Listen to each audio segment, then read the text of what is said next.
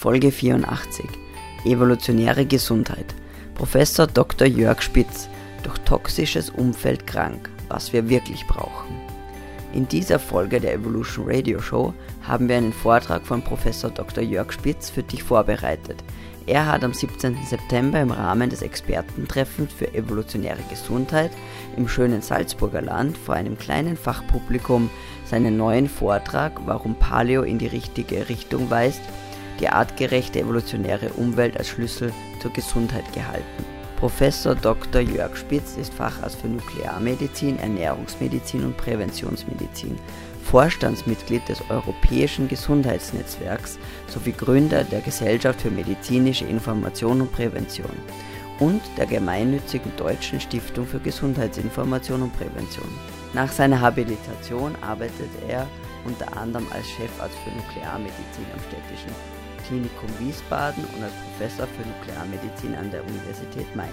Seit einigen Jahren widmet sich Herr Professor Spitz ausschließlich der Erarbeitung von Präventionskonzepten und deren Umsetzung in der Praxis. Ferner organisierte er die bundesweiten Kongresse Vitamin D Update 2011 und Vitamin D Update 2013 sowie den Kongress für menschliche Medizin, der nun schon zweimal stattgefunden hat und auch nächstes Jahr wieder stattfinden wird. Wer sich für den Kongress für menschliche Medizin interessiert, findet einen Link in den Show Notes. Viel Spaß mit dem Vortrag von Herrn Professor Spitz. Evolution Radio Show, dein Programm für evolutionäre Gesundheit, Training und höchste Performance. Ja, nachdem ich jetzt zehn Jahre Barfußmedizin mache, ähm, wie meine Kollegen das so freundlich zu nennen pflegen, ähm, ist mir so vor drei, vier Jahren langsam die Idee klar geworden, ähm, dass es wirklich wohl eine Einheit von Körper, Geist und Seele gibt und dass der, das Oberstübchen wohl für viele Dinge ganz wesentlich ist. Und einer der Dinge, die man dort oben tun kann, ist sich entsprechend seine Welt selber herstellen. Die Cracks sagen, es gibt sowieso keine objektive Welt, sondern jeder hat oder schafft sich die Welt in sich selber. Und eines der Dinge, die einem dabei hilft, besser sich durch diese Welt zu schlagen, ähm, ist ein Gefühl der Dankbarkeit. Wenn man dankbar ist, dann eicht man sich einfach besser. Wenn man morgens aufsteht, so wie heute, und es ist am Regnen draußen, und dann sagt man, so ein scheiß Tag, dann wird das auch so ein scheiß Tag auf Hochdeutsch. Wenn man aber sagt, oh, es regnet, ich kann heute nicht raus, aber ich kann ja nicht die Küchenschubladen aufräumen, die sie schon so lange aufräumen wollte und macht sich an die Arbeit und hat abends die Küchenschubladen aufgeräumt. Dann steht man da sagt, boah, drei Jahre wollte ich die aufräumen, heute habe ich es geschafft. Im anderen Fall sagen sie, es war ein Scheißtag, heute den ganzen Tag geregnet. Ne? Das heißt also, man kann sich selber motivieren. Wieder zurück zur Dankbarkeit. Dankbarkeit empfinden hilft einem, sich selber hochzuheben und ich habe also die Möglichkeit, gleich zweimal dankbar zu sein. Einmal danke an die Julia, dass sie überhaupt das gemacht hat. Ja, toll so etwas zu tun, sich zu trauen, die Leute alle an Land zu ziehen. Und dann zwei, das zweite Dankeschön auch wieder an die Julia, dass ich noch mal eine Ehrenrunde drehen darf und nicht nur mit 20 Folien abgespeist werde. Aber auf der anderen Seite denke ich, ähm, ich bin ja nun ein alter grauer Eierkopf und habe in meinem Leben vielleicht auch, äh, oder nicht nur in meinem Leben, sondern in den letzten Jahren in dem Gebiet, wo wir ja alle unterwegs sind, vielleicht äh, den breitesten Bogen gespannt, vielleicht auch ähm, schon eine weitergehende Struktur geschaffen, wo alle von profitieren können. Und äh, das will ich versuchen, noch mal ein bisschen rüberzubringen. Das war die Tagesschau, zu, äh, 12. April. Fast jedem Zweiten droht die Altersarmut. Ich habe lange überlegt, als es losging mit dieser blöden Altersarmut, zu sagen, das darf doch nicht wahr sein. Wir sind ein reiches Land in Deutschland und Österreich ist ja nicht viel anders. Wieso haben die Leute nichts mehr zu fressen im Alter? Das kann nicht wahr sein. Aber es ist wahr. Die Menschen haben weniger, deutlich weniger Geld als früher. Da muss man doch fragen, wo bleibt denn die Kohle? Wo bleibt denn die Kohle? Und wenn man da nachschaut, dann ist es ja nicht so, als ob weniger Geld verdienen würde. Nur es landet immer bei weniger Leuten. Nach dem Krieg in Deutschland wie in Österreich haben wir Wirtschaftswunder gehabt und egal ob Handwerker oder Lehrer, am Ende seines Lebens war man wohlhabend. Nicht reich, aber wohlhabend. Und das ist heute mit dem normalen Job nicht mehr machbar. Und Grund, der Grund dafür ist der, dass es ein System gibt, der Neoliberalismus, der das Geld abzieht. Wir sind alle angestellt bei diesen Herrschaften da oben, angeblich sind es 40 Familien, die das alles in sich haben, angestellt, mehr Umsatz zu machen, mehr Umsatz zu machen, mehr Umsatz zu machen, damit die Herrschaften mehr verdienen. Und das Spielchen ist leider Gottes eben auch auf die Krankheit ausgedehnt worden. Der alte Bush Senior hat vor 20 Jahren gesagt, wir erklären dem Krebs den Krieg. Damals habe ich gesagt, oh, das ist aber sehr ambitioniert. Heute weiß ich, was er mit Krieg gemeint hat. Krieg führen für Amerika heißt Geld verdienen. Wirtschaftsmacht auszuüben. Und die haben die Krankheit zum Wirtschaftsinstrument gemacht. Man verdient heute mit der Krankheit Unsummen an Geld und die Gesundheit kann man nicht brauchen. Denn die paar Idioten, so wie sie hier rumsitzen, die in Gesundheit unterwegs sind, die können damit kaum was verdienen. Jedenfalls nicht so wie die anderen. Egal ob jetzt Siemens oder Bayer. Bayer kauft Monsanto. Das muss mir auf der Zunge zergehen lassen. Ich hab's heulen angefangen. Unvorstellbar. Also ein Riesenproblem und dazu diese Altersarmut kommt dann noch hinzu, dass er noch krank ist. Ja, wenn wir nur arm wären, ja nicht schlimm. Nach dem Zweiten Weltkrieg waren wir alle arm. Erstaunlicherweise aber gesund überwiegend. Ne? Heute haben wir ein paar Kohle mehr, aber sind trotzdem. Mehr als zwei Drittel der über 65-Jährigen hat parallel zwei und mehr chronische Erkrankungen. Was für eine Lebensqualität. Ja, da hören sie auf mit ihrem Job, mit der Maloche, und dann haben sie zwei, mindestens zwei Erkrankungen und nehmen fünf Medikamente ein. Also eine absolute Katastrophe. Und das ist nicht irgendwo für Voodoo, sondern Deutsches Ärzteblatt, 8. April 2016. Und Demenz kommt dann noch dazu. Einer der schönsten Zustände, die man sich so vorstellen kann.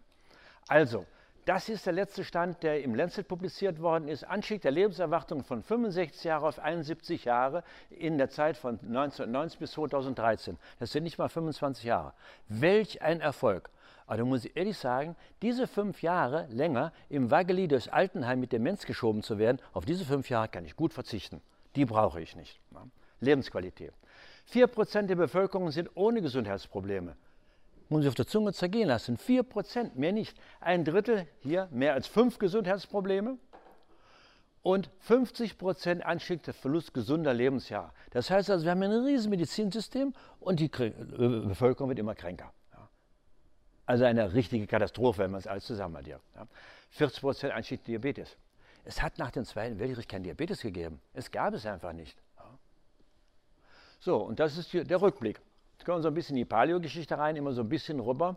Ja, wir sind damals, vor 100.000 Jahren oder wann auch immer, zu Fuß um die ganze Welt gegangen. Zu Fuß. Heute, die meisten, keine 400 Meter am Tag. Ja, die kämen nie da an. Das heißt also, zu der damaligen Zeit muss dieses System Mensch optimal funktioniert haben. Denn sonst wären die nie in der Lage gewesen, das nicht nur körperlich zu bewältigen, das ist ja auch eine geistige äh, Heldentat, sich in diesen anderen Ländern zurechtzufinden, sich an die Klimaänderung zu adaptieren und so weiter und so fort. Das heißt also, man kann wirklich sagen, damals war der Mensch wirklich auf der Höhe seiner Evolution. Ich wage zu behaupten, heute sind wir das nicht mehr weil wir einen Weg gegangen haben, der in eine andere Richtung führt. Diese technologische Entwicklung ist nicht der Weg der Evolution. Was wir dann als Ergebnis haben, ist die neue Völkerwanderung, die so aussieht. Und das ist nicht von irgendeinem äh, Karikaturisten gemacht worden, sondern es war ein Bild im Deutschen Ärzteblatt 2011. Das kann nicht wahr sein. Das ist der Zustand, in dem unsere Bevölkerung ist. Also, der Mensch, die Krone der Schöpfung, hat enorme Leistungen. Dieses System ist enorm leistungsfähig. Knochenumbau, wenn er belastet ist, vier bis sechs Monate. Die roten Blutkörperchen kippen wir alle drei Monate weg. Komplett, fünf Liter, schwupp, aus dem Fenster. Mal so eben. Ja. Aber geht noch weiter. Die Sehstäbchen im Auge alle zwei Wochen. Das Dünndarmepithel, Lungenoberfläche alle zwei bis drei Tage. Das ist so, als wenn Sie in Ihrer Ko äh, Küche ein Fünf-Gänge-Menü kochen und gleichzeitig tapezieren. Sie können sicher sein, Sie haben die Tapete im Kochtopf oder den Kochtopfinhalt an der Wand. Sie schaffen das nicht gleichzeitig. Der Körper kann das. Unvorstellbar. Im laufenden Betrieb tapeziert er neu. Ohne Probleme läuft. Ja? Unfassbar. Und dann habe ich mir gesagt, wie kann das sein? Wenn ein Körper das alles kann, warum wird er denn dann krank? Wenn er so regenerationsfähig ist? Wieso lagert er plötzlich Fett in seinen Adern ein und macht eine Thrombose? Ja? Warum kann er sich nicht mehr erinnern an das, was er eigentlich wissen müsste, damit er weiterleben kann? Warum kriegt er plötzlich einen Grauschleier in seine Augen rein? Das passt doch alles nicht. Irgendwas muss da doch wirklich falsch laufen. Und dann bin ich dahinter gekommen. Ganz einfach. Sabotage. Sabotage am System. Und wer ist der Saboteur? Wir. Wir alle. Nicht der Einzelne. Habe ich lange gebraucht. Ich weiß nicht, diesmal zeige ich ja weniger äh, von diesen globalen Studien, aber lange dafür gebraucht. Alle Studien sagen immer, 10% schaffen das Optimum, also zum Beispiel, ähm, was wir gehört haben, 5, 6 Stunden Sport in der Woche. Aber 10% schaffen es, 90% nicht. Ernährung, 5 Portionen Obst und Gemüse am Tag, 10% schaffen es, 90% nicht. Dann habe ich gesagt, das kann nicht wahr sein. Sind die alle so dumm? Ich meine, ich bin Professor, ich bin besonders schlau. Aber alle anderen so dumm, dass sie sich immer fürs Falsche entscheiden? Nein, nicht der Einzelne hat sich falsch entschieden, sondern das System, die Gesellschaft hat sich fehlentwickelt. Ja? Niemand, der auf die Welt kommt, sagt, ich möchte bitte einen sitzenden Beruf haben. Aber wir haben fast alle einen. Niemand sagt, ich möchte die Wohnung über McDonald's haben, weil es da so gut riecht. Aber überall ist McDonald's um die Ecke. Das heißt also, es ist ausgesprochen schwierig, sich heute in einem falschen Mainstream korrekt zu verhalten. Das ist der Grund, warum die Prävention nicht funktioniert. Die Verhaltensprävention, die mir einem überstülpt, sagt, du musst das und das tun, sagt er, ist in Ordnung, ich habe es verstanden, ich tue das jetzt. Mache ich auch. Nach drei Wochen schwimmt er im Mainstream wieder mit und dann war das. Also, wir müssen sehen, wie wir mit der Sabotagesituation klarkommen. Und noch etwas haben wir. Wir haben enorme Forschungsqualität da. Wir haben riesige Datenbanken, Wissensdatenbanken. PubMed kann man dran surfen, stundenlang. Wir haben aber ein ausgesprochen dürres Allgemeinwissen und auch ein sehr dürres Fachwissen. Da ist eine riesengroße Kluft dazwischen. Und das ist eben auch etwas, was wir tun sollten. Wir müssen uns bemühen, dieses Fachwissen, was vorhanden ist, zu übersetzen in das allgemeine Wissen, es verfügbar zu machen. Weil die Medien, die das eigentlich machen sollten, ja anderweitig bezahlt oder sagen wir nur mal orientiert sind. Die bringen andere Dinge rüber, nicht das, was die Menschen wirklich brauchen. Also müssen wir eine neue eigene Medienlandschaft aufsetzen, wo diese Dinge transportiert werden. Dann kommt dazu, in diesen Datenbanken haben wir einen riesigen Paradigmenwechsel. Ja? Das ganze Thema Epi, äh, Genetik, Epigenetik, die Zusammensetzung unseres Körpers, das Bindegewebe. Ja? Die Sportler sind zurzeit heiß auf den Faszientrip, aber ein paar andere Sachen noch. Das Immunsystem wird von Woche zu Woche komplexer, immer schwieriger. Ja? Es ist nicht nur eine berittene Polizeitruppe gegen ein paar äh, Feinde. Die Plastizität des Gehirns, als ich studiert habe, haben wir noch gelernt, du hast so und so viele Millionen Hirnzellen, bei jedem Vollsuff gehen so und so viele tausend drauf, kannst du ausrechnen, wie oft du besoffen sein kannst, dann hast du kein Hirn mehr. Es stimmt nicht. Ja? Wir können Gehirn neu bilden, Gehirnsubstanz neu bilden. Voraussetzung, das System funktioniert. Das System ist darauf ausgelegt, neue Gehirnzellen zu produzieren. Und zwar gibt es zwei ganz elementare äh, Dinge, die man gefunden hat, Wege, die man gefunden hat. Das eine ist, wenn man sich bewegt, dann sagt das System, Achtung, der bewegt sich, der läuft von Schrank oder vom Baum, der muss ausreichend da oben verschraubt sein. Also bildet es neue Gehirnzellen. Die zweite Möglichkeit ist die, und die ist wirklich ausgesprochen nachhaltig, wenn ein älterer Mensch ein kleines Kind sieht, dann geht sofort das Licht an und sagt, oh, das kleine Kind ist alleine nicht lebensfähig. Ich muss auf das Kind aufpassen und das kann ich nur, wenn ich neue Gehirnzellen mache. Wir haben lange, lange überlegt in der Wissenschaft, warum wir Menschen so relativ alt werden. Normalerweise heißt es, reproduziere dich und dann kannst du abtreten. Die Menschen werden doppelt so alt. Und jetzt wird so langsam klar, dass diese Alten die eigentlichen Überträger des Wissens sind. Nicht die Eltern sind diejenigen, weil die Eltern müssen ja in die Maloche gehen, die haben immer schon jagen und sammeln müssen. Da kann man nicht kleine Kinder ziehen. Die Alten sind es, die das Wissen weitergeben. Wenn wir jetzt aber alle Anteile im Leben jeweils in ein Spezialghetto schieben. Ja? Die Kleinen kommen in ein Kita-Ghetto, dann kommen sie ins Schulghetto, dann kommen sie ins Arbeitsghetto und zum Schluss kommen sie ins Altenheimghetto. Das heißt also, wir reißen diese menschliche Gemeinschaft, die ja mal zusammengewachsen ist, die geworden ist, diese ganze Kulturleistung geschafft hat, die reißen wir auseinander, schieben sie alle in Ghettos und dann wundern wir uns, warum die kleinen Kinder blöd bleiben und die Alten blöd werden. Ja? Würden wir die zusammentun, würden die kleinen Kinder intelligent werden und die Alten intelligent bleiben. Also eine vollkommene Fehlentwicklung, die wir hier haben. Und in Deutschland läuft gerade noch größere Katastrophe.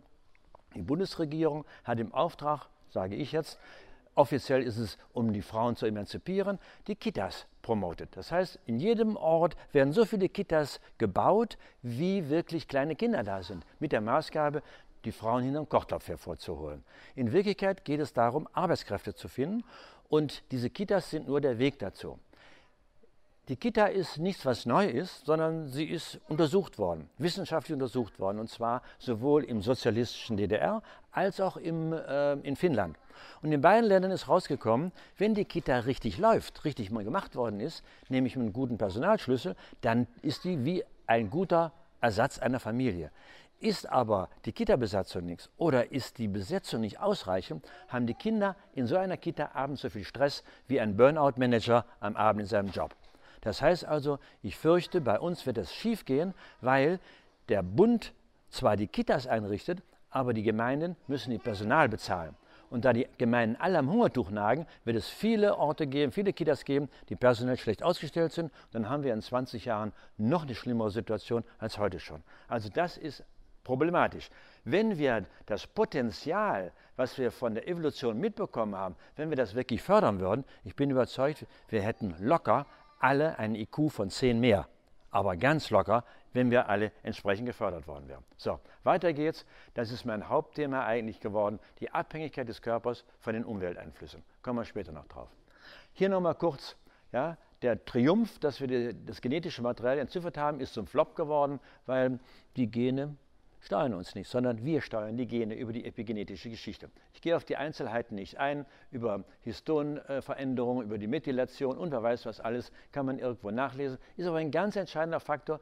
Die Zelle hat die Möglichkeit, wie ein Kochbuch, ja, ihr kennt die Kochbücher, rausholen, Rezept lesen, was tun, kochen und wieder wegstellen. So rum läuft die Geschichte. Die Zelle ist also dann eine. Also die Evolution, die wir gehabt haben, hat immer unter jeweils dem, der Führerschaft oder der äh, entscheidenden Einflüsse aus der Umgebung. In der Ursuppe sind diese Einzeller nur entstanden, weil die Suppe so war, dass die entstehen konnten. Und diese Dinosaurier konnten nur entstehen, weil zu dem Zeitpunkt das Klima entsprechend war, die Voraussetzungen waren. Dann ist ein Meteor da drauf gestürzt, dann ist es kalt oder sonst was geworden, da waren die weg vom Fenster. Das heißt, wir sind vollkommen von der Umgebung abhängig. Alles, was wir haben, jedes Gramm Körpergewicht, was wir haben, stammt aus der Umwelt, ist irgendwann da reingekommen. Es geht nichts ohne Umwelt. Und wenn wir jetzt als Menschen hingehen und diese Umwelt verändern, dann könnten wir die theoretisch im Sinne der Evolution verändern. Dann wäre das gut. Aber wir haben sie leider Gottes nicht im Sinne der Evolution verändert und das hat riesige Folgen.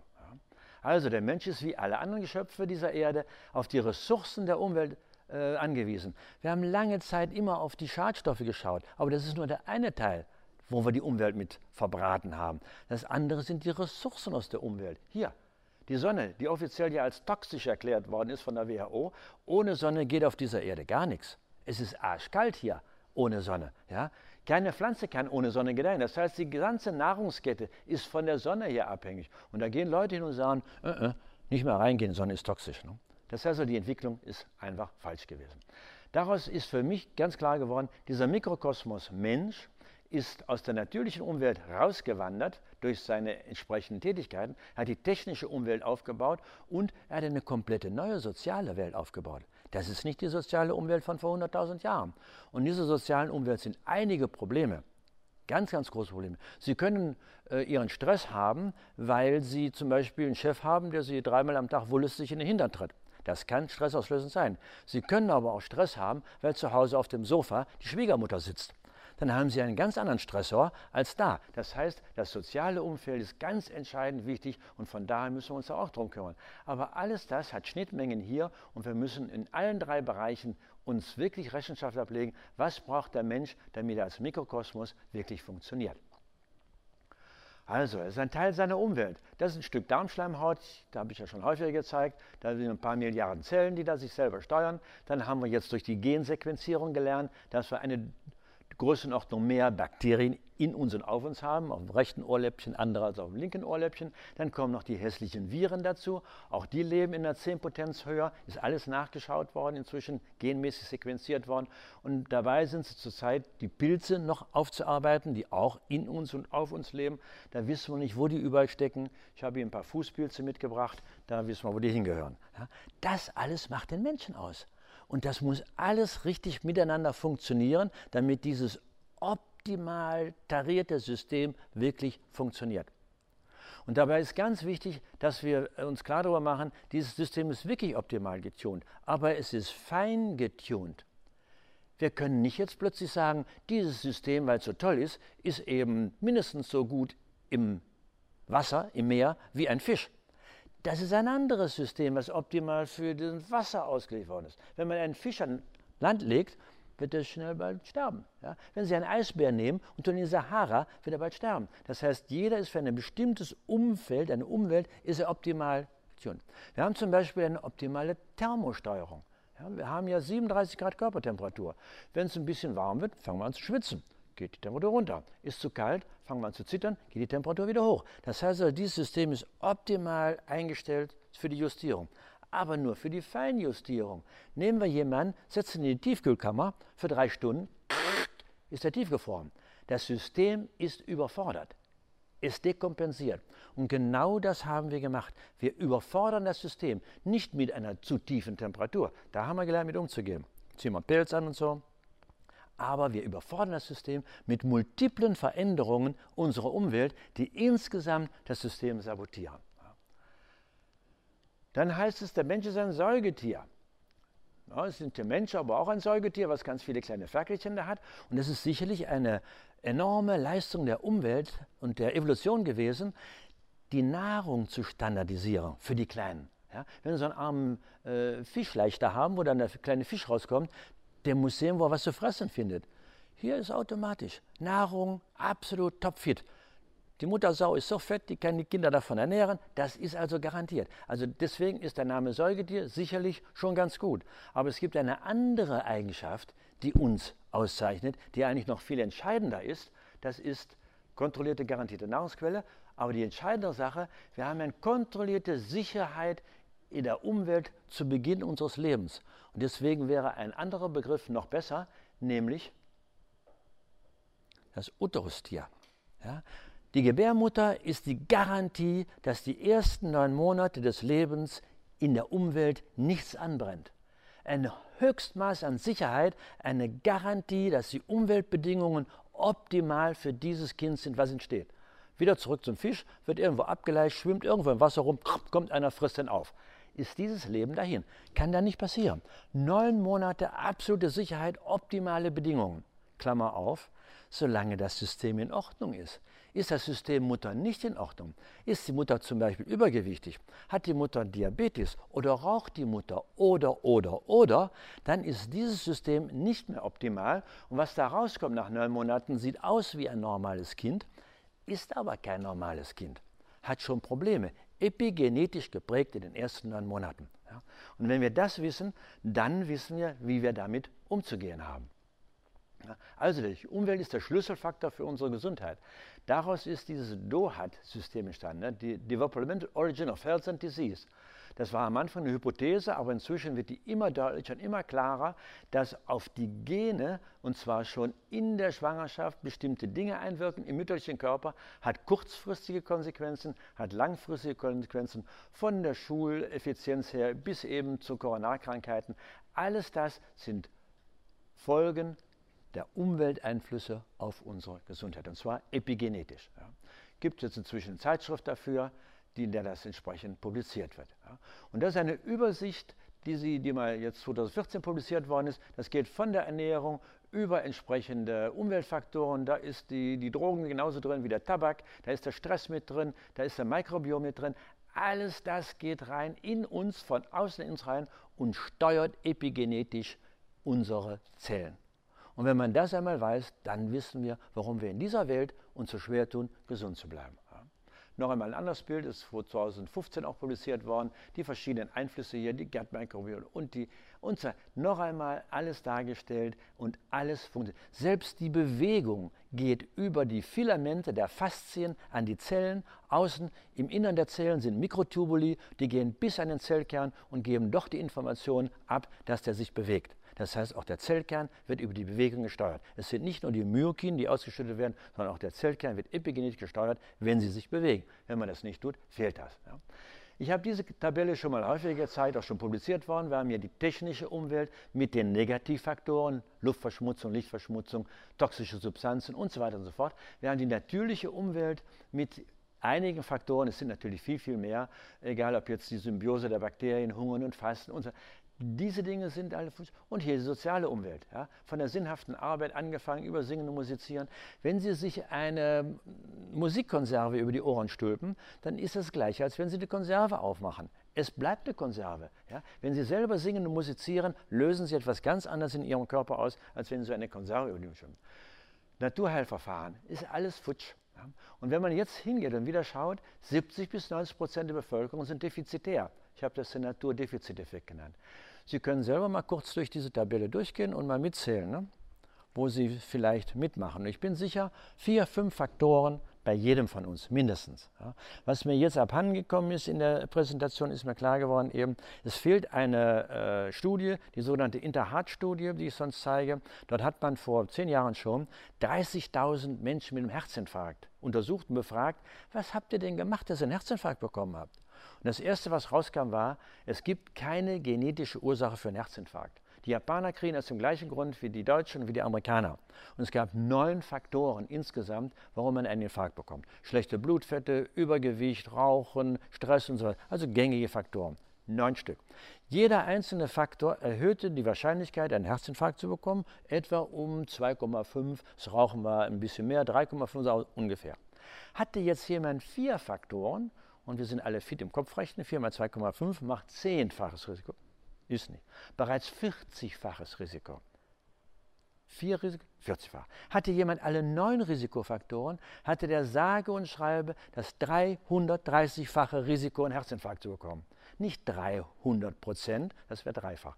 330-fach. Unvorstellbar.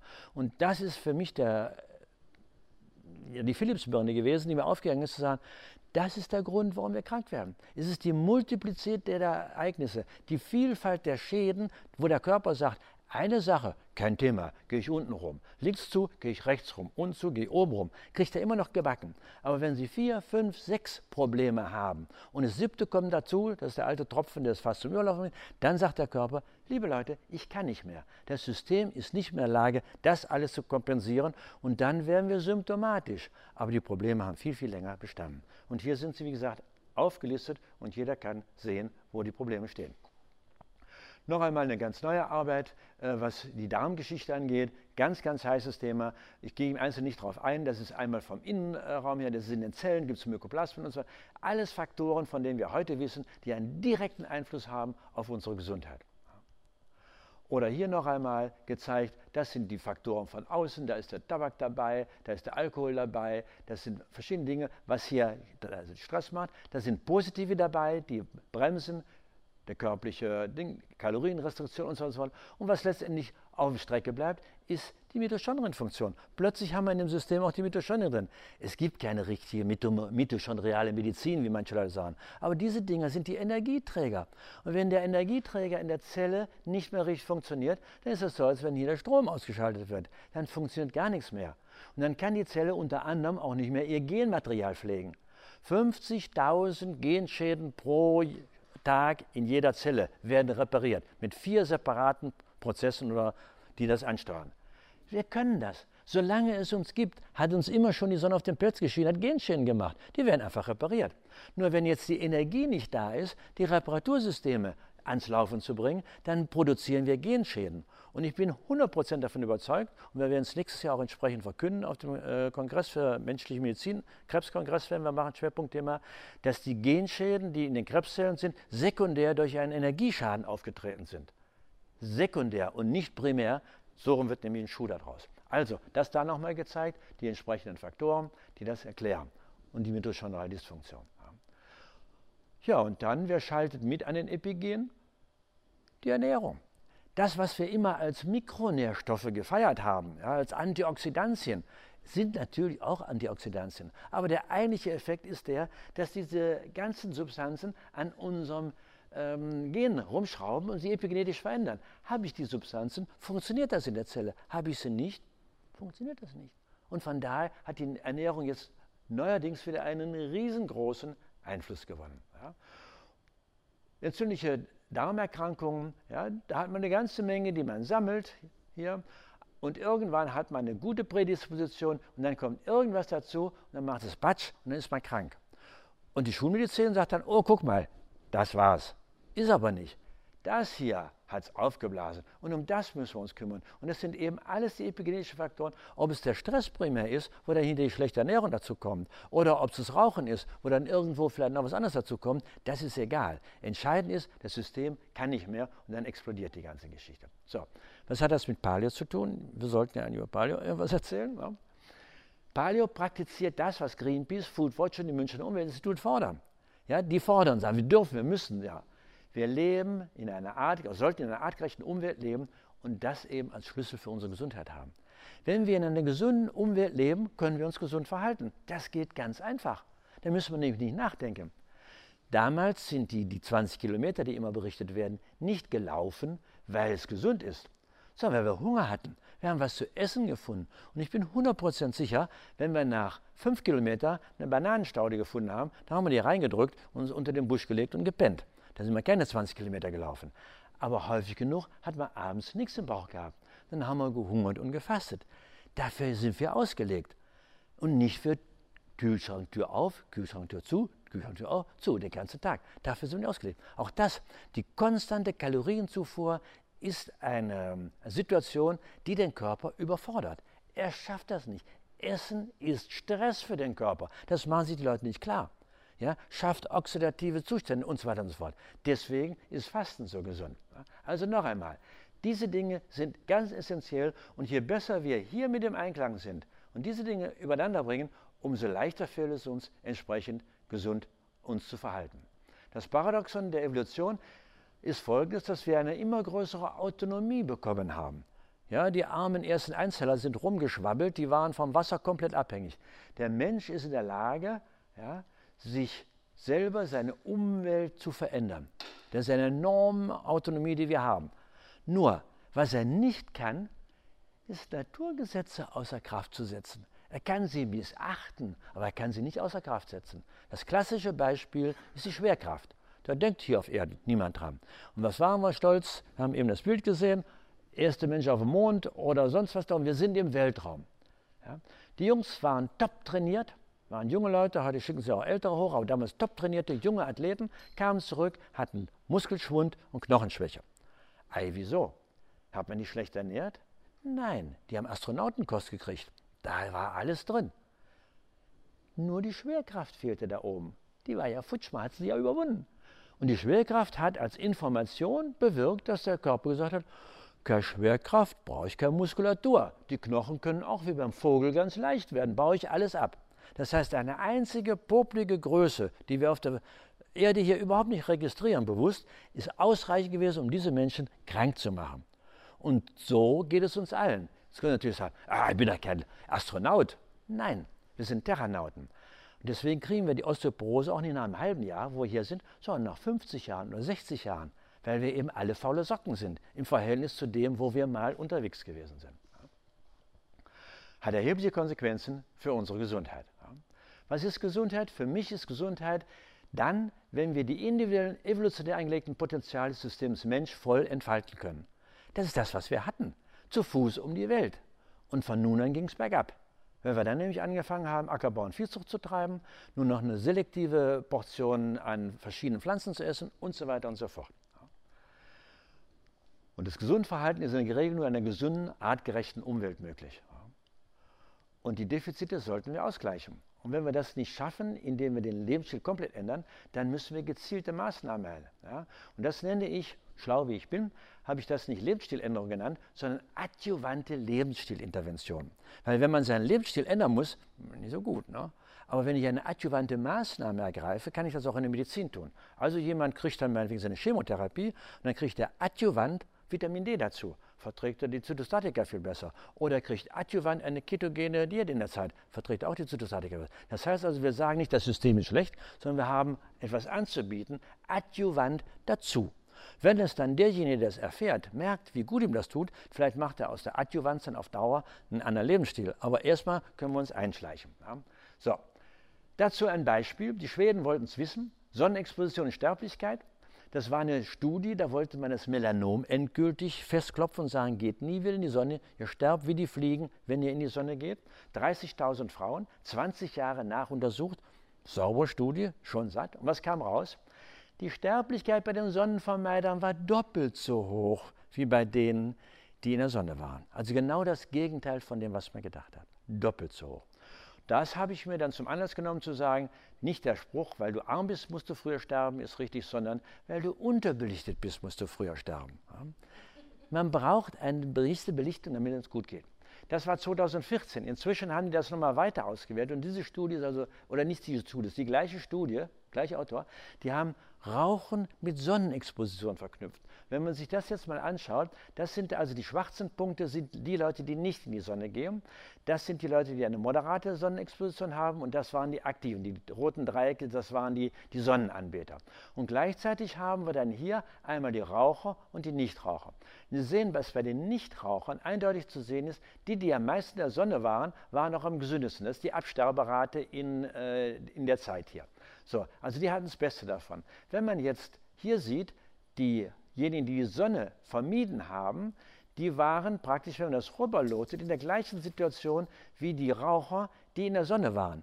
Das heißt, die Sonnenexposition ist in der Lage, die negative Einwirkung des Rauchens auszugleichen oder ist in der gleichen Position wie das Rauchen. Denn wenn Sie hier sehen, wenn der Raucher die Sonne vermeidet, dann ist er im Keller. Dann kostet ihm das doppelt so viel Leben wie hier in der Sonne. Unvorstellbar, dass die Sonne diese Kapazität hat. Hier ist es gezeigt worden. Große, umfangreiche Studie. Wir haben noch eine andere, auch ausnahmsweise große deutsche Studie. EPIC-Studie, ich weiß nicht, wer sie kennt, ist 2009 eigentlich schon rausgekommen, ist nie in der Bildzeitung gewesen. Ne? Das hätte in die Bildzeitung gehört. Und zwar, was hat man gemacht? 23.000 Deutsche, keine chronische Erkrankung bekannt, okay, aber die hatten sie schon was. Acht Jahre lang nachkontrolliert, nur vier Kriterien des Lebensstils: Körpergewicht muss unter 30 heißen, körperliche Aktivität mehr als 3,5 Stunden, Rauchen, Nichtrauchen und mediterrane Ernährungsweise. Das ist das, was so allgemein anerkannt wird. Aber mediterran äh, vor 50 Jahren und nicht heute mit Pista und Patzer. So, was kam raus? Wiederum 10 Prozent, mehr nicht. Der Rest der Bevölkerung in Deutschland schafft es nicht, nur diese vier banalen Kriterien zu erfüllen. Es ist noch kein Vitamin D drin und so weiter und so fort. Gut, dann hat man nachgeguckt und das Ergebnis war, Je mehr positive Kriterien erfüllt wurden, desto geringer war die Erkrankungsrate. Na gut, das hätte man sich eigentlich denken können. Ne? Dafür 20.000 Leute zu untersuchen, das Geld ins Fenster rausgeschmissen. Nein, es war nie aus dem Fenster geschmissen, weil wenn Sie 20.000 haben, können Sie auch als Statistiker Prozentrechnung machen. Und was kam raus? Minus 90% Diabetes, minus 80% Herzinfarkt, minus 80% alle chronischen Erkrankungen. Das heißt, die gesamten Herz-Kreislauf-Erkrankungen sind alle hausgemacht, auch in Deutschland ganz klar zu sehen. Ja? Wäre nicht da, würden die diese vier banalen Dinge anders tun. Aber der Einzelne schafft es nicht, denn repräsentativ, nur 10 Prozent. Noch einmal, es ist die Umgebung. Es ist unsere ungesunde Umgebung, in der wir geboren werden und die war bei Ihnen zum Teil noch besser, bei mir auch noch besser. Es gab keine Cola. Es gab keine Cola. Es gab die ersten Limonaden, die dann äh, gemacht wurden. Die kosten damals 30 Pfennig. Und da haben wir uns zehnmal als Kind überlegt, ob wir uns dieses komische Zeug da holen. Wir haben uns unter Wasserhahn gehängt und Wasser getrunken. Das war einfach so. Schlicht und ergreifend. Ohne dass irgendeiner über Gesundheit nachdenken musste. Ja? Ein paar sind fast gestorben, fast verhungert. Aber der Rest hat sich einfach gesund. Ja. Und wir, diese Generation, die heute gerne als Silver Ager bezeichnet wird, oh, guck mal da, wie fit die noch sind und so, so die wird es nicht mehr geben. Weil die Kinder, die heute aufwachsen und mit 10, 12 Jahren schon fett sind, wir haben es jetzt gesehen, die haben eine 50-prozentige Reduktion ihres Blutflusses. Konnte man zeigen. Die haben Veränderungen im Gehirn. Man kann es im MR messen, ist ja nicht Radio, äh, keine Strahlung, sondern frei. Man kann diese fetten Kinder untersuchen, die haben Gehirnveränderungen im Alter von 12 Jahren. Unvorstellbar, was da passiert. Und das werden keine Silver Ager werden. Die werden ihre Demenz wahrscheinlich mit 40 Jahren haben. Also, Sabotage durch unseren Lebensstil. Gesunde Lebenswelten brauchen wir. Deswegen brauchen wir die Verhältnisprävention und dort müssen wir mit multimodalen Interventionen arbeiten. Nicht nur irgendwas, ein bisschen bewegen ist schön, aber wir müssen die Ernährung umstellen, wir müssen entsprechend mental die verschrauben, wir müssen Vitamin D machen und so weiter und so fort. Dass das funktioniert, ist hier ein Beispiel von Herrn Jelinek, das eben schon mal kurz erzählt. Australischer Kollege hat mit 45 oder sowas MS bekommen. Seine Mutter hat sich wegen MS umgebracht, die hat das nicht mehr ausgehalten, diesen äh, Zustand. Und dann hat er gesagt, oh, MS ist nicht gut für mich. Ich weiß, was mir blüht. Schulmedizin hat mir nicht oder kann mir nicht helfen, also muss ich was anderes tun. Was hat er getan? Das, was wir alle predigen. Er hat hier oben die Birne neu verschraubt. Er hat sich wieder in die Bewegung gegeben, was für einen MS-Menschen sehr schwer ist, aber er hat es gemacht. Er hat Vitamin D eingenommen. Er hat seine Ernährung umgestellt. Und der junge Mann ist 68 oder 69 auch, mindestens so fit wie ich und läuft in der Gegend rum, hat keinen Schub mehr gehabt, nichts, null. Und dann ist er hingegangen, hat gesagt, gut, was für mich gut ist, auch für andere gut, hat etwa 300 oder 400 äh, Nachfolge gefunden. Das war die Ergebnisse nach einem Jahr in Bezug auf Lebensqualität, mentale Gesundheit, körperliche Gesundheit. Nach fünf Jahren sind diese Menschen nicht im Rollstuhl gelandet, sondern waren im Schnitt 20 Prozent in ihrer Performance gebessert. Nur mit Lebensstilmaßnahmen, nicht mit Medikamenten. Das heißt also, selbst bei so einem schwierigen Krankheitsbild wie MS funktioniert so etwas. Diabetes, zu Deutsch Zuckerkrankheit, großes Thema heute. Schon vor längerer Zeit hat der Kollege Heilmeier in der Reha-Klinik Überruh angefangen, dies zu tun, und zwar natürlich, weil er selbst betroffen war. Der ist 20 Jahre Chef in dieser Klinik gewesen, sind die Diabetiker gekommen, sind nach DGE ernährt worden und nach drei Wochen mit ihrem Diabetes wieder nach Hause gegangen, obwohl sie die Berge hoch und runter gejagt worden sind. Also Bewegung alleine war nicht ausreichend. So, und dann hat der Gute, obwohl er Sportler war und schlank, so wie ich, hat er Diabetes gekriegt. Der Geier weiß warum, aber er wusste, was ihm blühte als Diabetiker und als Internist. Also hat er gesagt, ist nicht gut, muss was tun. Da kam damals gerade Low Carb auf und so, kannst probieren, was soll dir schon passieren? Nach einem halben Jahr war sein Diabetes weg.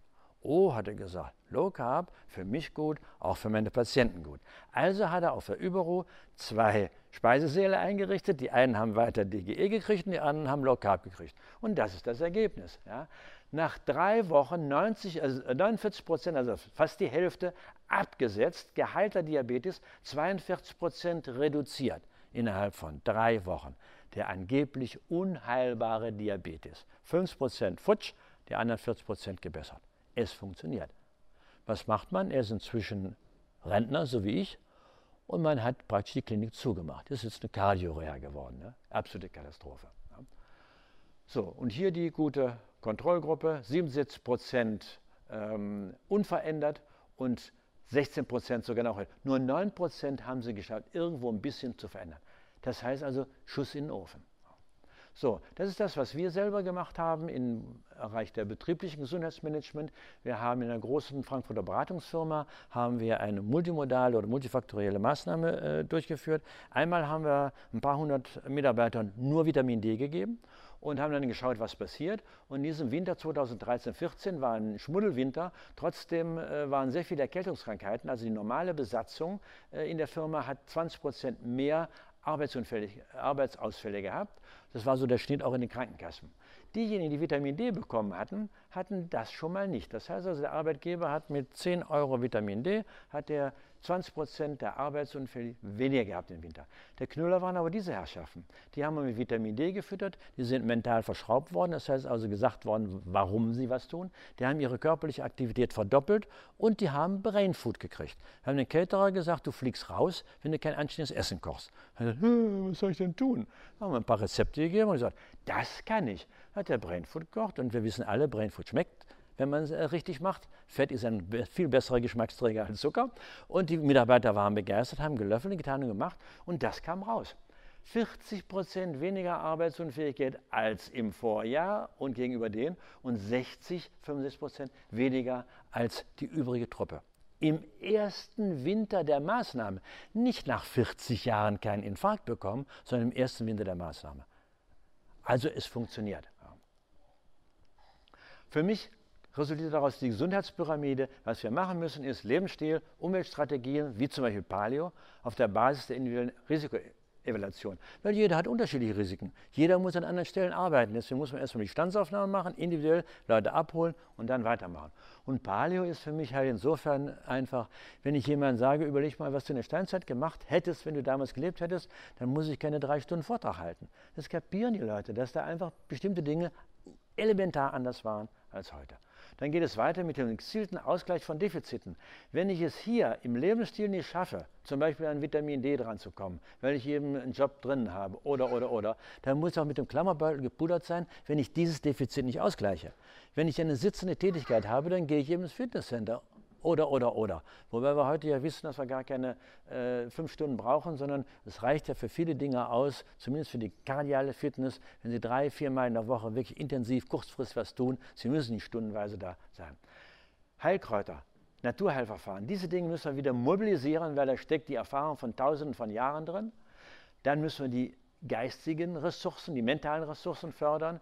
Das verstärkt die Resilienz. Dann kommen sicherlich ein paar physikalische, gezielte biochemische Verfahren dazu. Und dann ganz oben haben wir ein kleines Spitzchen, da brauchen wir Operationen, Medikamente, aber mehr nicht. Im Augenblick steht die Pyramide komplett auf dem Kopf. Und dann bin ich dabei, das Haus der Spitzenprävention zu bauen. Oben ist die Stiftung, ja, von der die Forschungsarbeit ausging, zehn Jahre da mit dran. Dann haben wir die Akademie, die schon funktioniert, mit Kongress, Medien und Seminaren.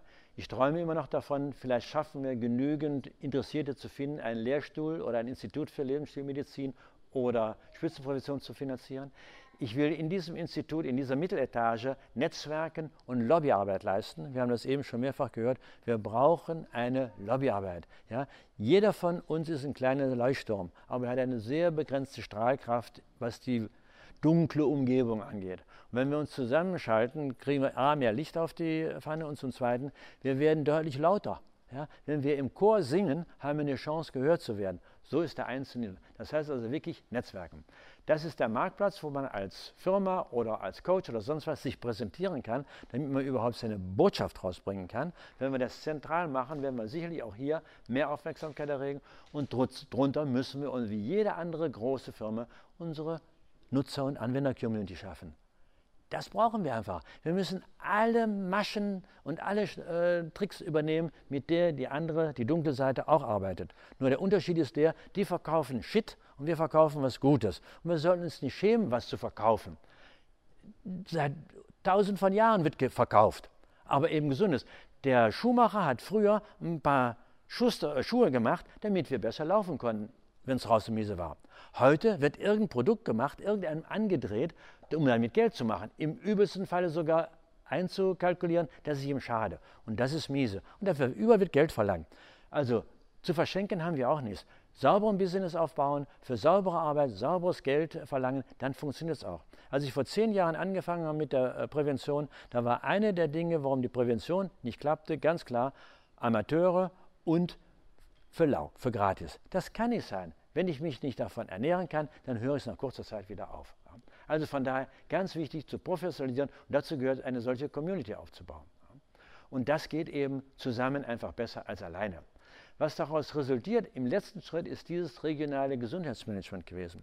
Ich bin also, wie gesagt, vor zwei Jahren in diese betriebliche Gesundheitsvorsorge eingestiegen. Wir haben gesehen, dass es sehr gut funktioniert, wenn man es multifaktoriell macht und nicht nur einen Tag Rückenschule macht. Oder ist ja bescheuert.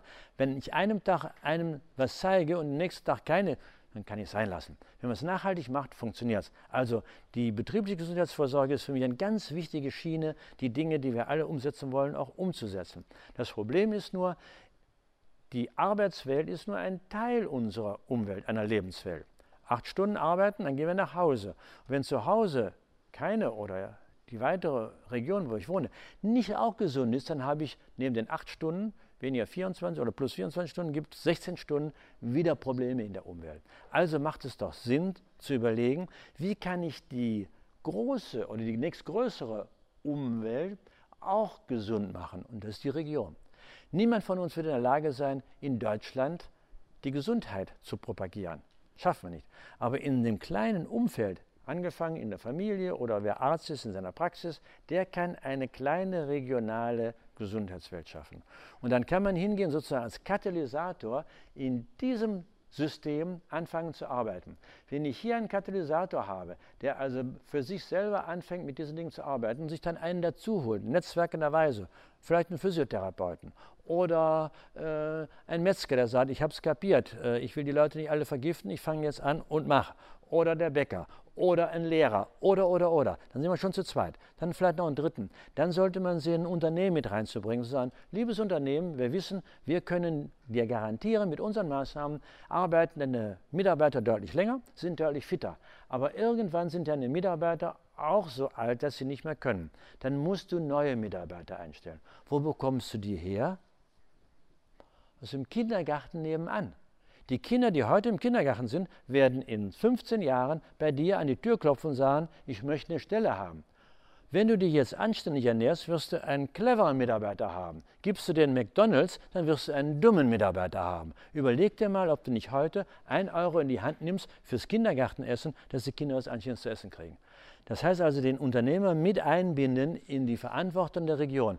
Der wird einen Teufel tun, sich darum zu kümmern, was da oben ist. Aber in der eigenen Region, denke ich, kann man das den Gemeinsinn wieder aktivieren, der uns ja auch alle verloren gegangen ist. Jeder ist rentenversichert und jeder glaubt immer, der andere sollte tun. Nein, zusammen war das System. Und wenn wir das zusammen machen, dann können wir hier ganz enorm was bewegen. Wir können die Schadfaktoren runterfahren, wir können die Schutzfaktoren hochfahren, wir können in den einzelnen Welten das tun, wir können die verschiedenen Verhältnis, äh, verschiedenen Präventionsdingen ansehen und wir können in der gesamten Settings, wie man das so schön sagt, von der Schwangerschaft angefangen bis zum Hospiz, können wir es überall zum Tragen bringen. Nicht innerhalb von drei Wochen, das geht nicht. Aber wenn wir langsam anfangen, können wir es aufformen. Ich habe, das Universum hat das so gefügt, ich habe zwei erste Pilotprojekte laufen. Das eine ist in der Nähe von Nürnberg. Das ist eine Region, die schon aufgestellt war, die Hesselberg-Region. Da hatte man vor zehn Jahren den Eindruck, die Industrie will dort abhauen. Da haben die einzelnen Bürgermeister von den kleinen Nestern gesagt, das schaffen wir nie alleine, wir müssen zusammenschauen und haben also eine regionale Entwicklungsgesellschaft aufgebaut, die sich also nur um solche Dinge gekümmert hat, wirtschaftliche Dinge. Und irgendwann hat die Leiterin, die Diplom-Betriebswirtin oder sowas ist, ein Techtelmechtel angefangen mit einem Arzt, den Gynäkologen, der wiederum bei mir auf den Konferenzen war. Und hat, dann hat der gesagt, du sag mal, du hast doch da, ähm, du bist doch da verantwortlich für die Region, kannst du nicht was für die Gesundheit tun? Ja, sag, sagt sie gesagt, kein Thema, aber wie soll ich das denn machen? Dann habe ich gesagt, ich kenne da einen. Dann sind die also bei mir angetreten und haben gesagt, doc, doc, doc, kannst du uns helfen? So, einmalweise. So, dann haben wir ein schönes äh, Projekt geschrieben, haben das in die bayerische Landesregierung geschickt und siehe da, wir sind gefördert worden. Wir haben 20.000 Euro gekriegt. Das ist nicht viel, aber so viel, dass wir jetzt weiterwerkeln können. Wir machen also Gesundheitstage, wir haben die Unternehmer eingeladen. Das heißt, also hier wächst langsam etwas heran und ich denke, im nächsten Jahr sind wir da deutlich weiter. Das zweite ist ein Freund von mir, der ein ähm, ein Fitnesscenter sozusagen hat. Und da sind in der Nachbarschaft, im Nachbardorf, sind voriges Jahr innerhalb von einer Woche in dem Nachbardorf fünf Menschen unter 60 Jahren in einer Woche gestorben. Lebenserwartung, ne? Bussekuchen. Dann hat er gesagt, das kann doch nicht wahr sein. Ja, was müssen wir tun? Meine Gesundheitsspur alleine reicht nicht aus. Also, komm, ich habe da gerade was angefangen, können wir nachmachen. Ja? So hat er sich den Bürgermeister geschnappt. Der Bürgermeister bist du? Ja, mache ich mit. Landrat? Ja, mache ich mit. So, jetzt haben wir also den ersten Gesundheitstag gemacht. Jetzt bieten wir an, zum Beispiel die Leute zu testen, zu gucken, wie fit seid ihr. Wir bieten an, sie zu coachen. Wir bieten an, mit ihnen entsprechende Ernährungsberatung zu machen. So. Und jetzt kommen wir langsam aber sicher dort in die Gänge. Und das, was wir dort aufbauen, können wir kanalisieren in ein Schema, was man überall duplizieren kann, wo sich praktisch jeder als, ja, nicht das alles machen muss, aber sozusagen als Katalysator in seiner Umgebung so verhalten kann, um die Dinge dann auf die Schiene zu bringen. Also das wäre etwas, wo wir wirklich was bewegen können wo wir natürlich mit Paleo ein unheimlich tolles Instrument haben zu sagen, du musst jetzt nicht Gesundheitswissenschaft studieren, überleg nur, was damals gewesen ist. Und wenn du nur einen Teil von dem umsetzt, bist du auch schon mal gut drauf. Auf Dauer sicherlich so viel wie möglich, aber deutlich besser drauf. Ich habe hier noch mal ein paar persönliche Erfolgsrezepte zusammengestellt, brauche ich Ihnen eigentlich nicht zu erzählen, ähm, aber doch einmal kurz runter. Die Steinzeitempfehlung ist natürliche Nahrung statt Industrieprodukte, Wasser, Standardgetränk statt Softdrinks, probiotische Lebensmittel statt Antibiotika, regelmäßige Tätigkeit statt Sitzen, Aufenthalt in Räumen sollte man nicht haben, regelmäßige Sonnenexposition, Fasten. Wenn man fragt in den Vorträgen, da kommen vielleicht acht oder zehn Finger von 100 Leuten hoch, Fasten ist außer Mode. Die meisten Menschen glauben, wenn sie eine Mahlzeit nicht bekommen, dann müssen sie nächsten Tag sterben. Ist absolut vorprogrammiert. Gute Sozialkontakte. Heute wird promotet, alleine leben. Warum ist es so modern, alleine zu leben? Die Medien sind, du bist Single, toll, ja. Was dahinter steckt, ist, was ich eben schon gesagt habe, ist nur eine Masche, mehr zu verkaufen. Der arme Schwein Single muss alles selber kaufen. Leben Sie in einer großen Kommune, kaufen Sie einen Kühlschrank, ein Auto und einen Wohnwagen und so. Ja? Der Single muss alles alleine kaufen. Es geht nur darum, den Umsatz zu erhöhen. Deswegen wird das Singletum gefördert. Die Soziologen wissen, wer alleine lebt, gibt den Löffel drei Jahre früher ab. Es ist nicht gut, allein zu leben. Warum? Wenn man da oben die falschen Bodenstoffe ausschüttet. Also auch da nicht allein. Singen, musizieren, habe ich schon gesagt. Mit dem Nachbarn sprechen, nicht über die Nachbarn sprechen, auch ganz wichtig. Ausreichender Schlaf, ganz wichtig jetzt. Ja, zwei ganz äh, wichtige Dinge rübergekommen. Das eine ist, dass ähm, man Lymphgefäße im Gehirn entdeckt hat, von denen man vorher nichts wusste. Und das zweite ist, man hat nachgewiesen, dass nachts die Gehirnzellen schrumpfen. Und dann werden zwischen den Gehirnzellen diese Gehirnflüssigkeit durchgespült und das, was da an Stoffwechselprodukten am Tag angesammelt ist, wird weggespült. Das ist wie eine Toilette. Wenn Sie jetzt nicht richtig schlafen, funktioniert das nicht und dann sitzen Sie am Folgetag in der Kacke des Vortages. Das ist nicht gut. Ich habe einen neuen, ähm, neuen Cartoon gezeichnet. Da ist dann ähm, diese alte Toilettendinger, die noch oben den Spülkasten hatten. Da steht dann Alzheimer drauf. Und dann liegt einer daneben im Bett und der zieht gerade die Spülung. Tsch, der spült sein Alzheimer weg. Ja, wenn wir jetzt nicht richtig schlafen, produzieren wir unseren eigenen Alzheimer. Das ist nicht alleine der Grund, aber mit dem Essen zusammen, mit dem Sport und so weiter und so fort ist das auch ein. Und wie viele Leute haben schon Schlafstörungen? Ganz eklatanter Art. Also auch da, ausreichender Schlaf.